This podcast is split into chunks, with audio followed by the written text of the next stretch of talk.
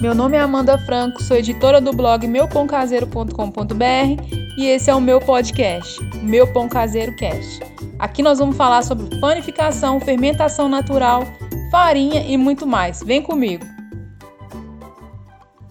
Oi, pessoal, aqui é a Amanda e hoje nós vamos contar a história do Nélio Ricardo, lá de Sertãozinho, interior de São Paulo. Ele é empresário, tem um quiosque de kombucha e se apaixonou pelos pães de fermentação natural de forma que se transformou mais do que um hobby, uma filosofia de vida. Oi, Nélio, tudo bom? Bem-vindo ao nosso podcast. Conta um pouco da sua história para a gente, da sua trajetória. Olá, como vão? Tudo bem? Bom, eu quero dizer antes de mais nada que é um prazer poder participar do meu Pão Caseiro Cast. Quando recebi esse convite pela Amanda, eu não pensei duas vezes em poder contar um pouquinho da minha história. É muito engraçado que, assim, é, muitas histórias de muitas pessoas em várias áreas é, me estimulam a querer ser melhor. E espero que um pouquinho da minha história possa também contribuir com você. Bom, é, eu tenho um quiosque de bebidas probióticas, no caso a, com, o kombucha, né, que é um poderoso probiótico natural, uma bebida milenar que salvou a minha vida e está ajudando a melhorar a qualidade da saúde de muitas pessoas. Então, eu fiz um curso numa escola de alimentação e um dos módulos eles diziam sobre produtos e alimentos fermentados. E foi ali que eu conheci o kombucha e foi nesse mesmo módulo também que eu conheci os pães de fermentação natural. Porque pães era algo que eu sempre tive o desejo de aprender. Independente de fermentação natural, porque na época eu não, não conhecia tá, esse tipo de pães, achava lindos quando eu via aqueles pães enormes na, nas padarias, mas eu não sabia qual era o processo. E não sei se as padarias convencionais, elas usam o processo de fermentação natural. Bom, é, fiz, fiz, fiz esse curso, um determinado dia da aula, ganhamos um Levan, um Levan raríssimo. Era um Levan de 150 anos. Era uma autoridade esse Levan. E trouxe para casa, seguindo os passos que eu lembrava da aula, das minhas anotações, fiz todo o processo direitinho e não deu certo o meu pão fiquei muito frustrado, não vou mentir para você. Me bateu uma frustração, porque era algo que eu queria muito aprender, mas algo não foi que o método estava errado.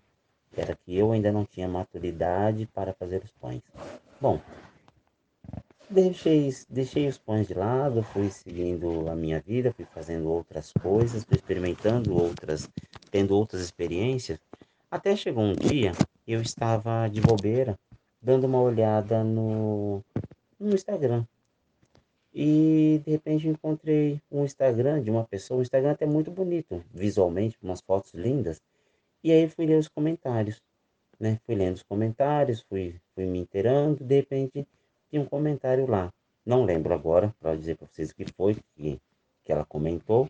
Certamente devia estar elogiando ele, que ela, ela faz isso com muita propriedade, Amanda. E foi onde que eu vi lá, meu pão caseiro blog. Falei, isso me despertou muito a atenção. E aí o que eu fiz? Fui dar uma olhada no perfil da Amanda e vi que ao final ela disponibilizava dois e-books. Um ensinando você a criar o seu levando zero e o outro para que você produzisse seu pão.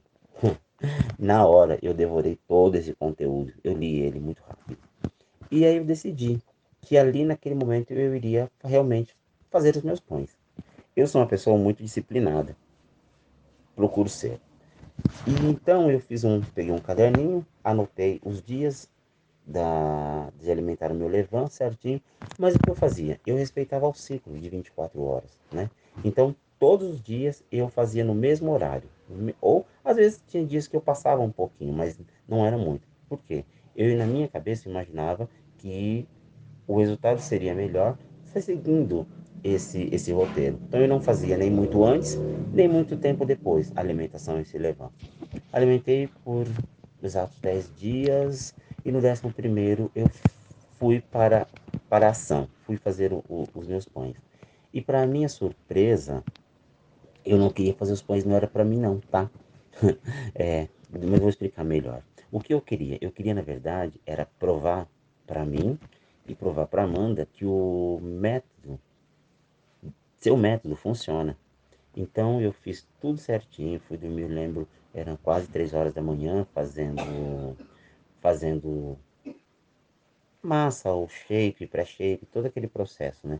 E de repente eram duas, acho que não três horas da manhã, a hora que eu terminei, fui dormir, porque eu precisava aquela, aquele tempo, aquela uma hora para depois levar para passar as 12 horas descansando na geladeira. Porque assim, eu segui rigorosamente todos os passos, né? E aí o que aconteceu? Depois, no outro dia, na, na, na hora de assar os pães, fiz tudo certinho, respeitando cada etapa, principalmente do, do aquecer o forno, aquecer a panela, para depois introduzir o, a massa. Bom, para minha surpresa, foram os pães mais lindos que eu já havia feito. Na verdade, eu não havia feito outros, né? De fermentação natural. Tinha feito pães, mas eram com fermento biológico, que nada se compara. E aí deu muito certo, sabe? Então, a partir daquele momento, eu decidi que eu faria pães. E eu não tinha intenção nenhuma em estar é, comercializando meus pães, não. Eu queria e quero aprimorar cada vez mais a minha técnica, mas para quê? Para que eu possa um dia ter dar cursos de pães. Eu quero que as pessoas aprendam a fazer pães. Mas, de repente, é, as pessoas começaram a me procurar muito, querendo comprar os pães que eu faço. E mal sabia eu que iríamos atravessar um momento como esse que estamos vivendo, né? Aí eu comecei a comercializar sim os meus pães. E não há mal nenhum nisso.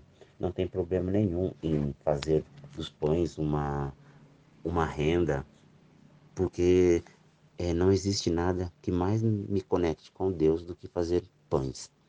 Eu sou apaixonado por fazer pães, experimentar sabores, temperos, então, hoje em dia, eu estou muito feliz, mesmo com tudo isso que está acontecendo. E se você está aqui ouvindo é, a minha história e está se sentindo um pouco desmotivado, eu tenho uma coisa para dizer para você. Isso também vai passar. Quando estivermos muito felizes, muito felizes, muito felizes mesmo, lembre, isso também vai passar. Felicidade passa, tristeza passa, tudo passa. Então, o que não passa é a nossa conexão com Deus. É, não deixe a tristeza, o desânimo ou todas as notícias que estão sendo bombardeadas 24 horas é, atrapalhar a, a, nossa conexão com Deus, com algo que é maior. E fazer pão, gente, não tem nada que mais nos torne filhos de Deus, porque está ali, nós estamos inteiros, nós estamos colocando o nosso melhor nos nossos pães. Pode, pode acreditar. Podem ter certeza que pessoas que fazem pães são, são as melhores pessoas do mundo, tá? Podem ter certeza. Então, uma coisa que eu quero deixar muito claro para vocês é o seguinte: é, no início, nós queremos assim seguir todos os padeiros, nós queremos acompanhar todos os padeiros, fazer todos os métodos e isso não dá certo. Eu sigo sim muitos padeiros de todos os lugares é, do mundo, para conhecer o trabalho deles, para ver os pães, as, porque pães, né, para mim, são obras de arte.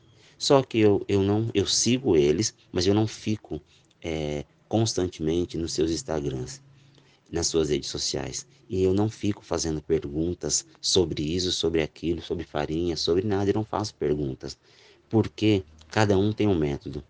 Cada um vai, vai te, vai entender a sua dúvida de um jeito. Então, façam o seguinte: escolha apenas uma única pessoa, um único padeiro, uma única padeira, sei lá, aquela pessoa que você vai ter uma. Você vai saber, você vai se conectar.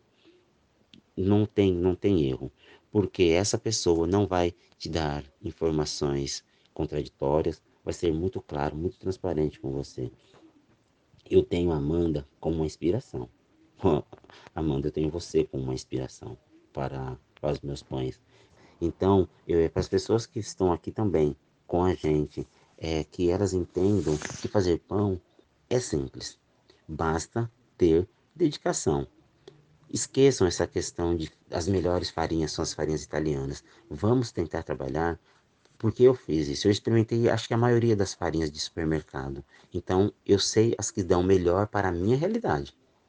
Porque tem isso também, né? Às vezes a gente tem dúvidas, só que a pessoa não, às vezes não capta, não é por maldade, porque ela não está ao seu lado, não está vendo o que você está fazendo. Então, é, procure experimentar farinhas. Algumas vão ser melhor para sua realidade, outras não. Tá? Porque tem a questão de temperatura, de, de, geladeira, de forno, de vários fatores que às vezes pode ser que uma farinha não seja igual para todo mundo. Tá?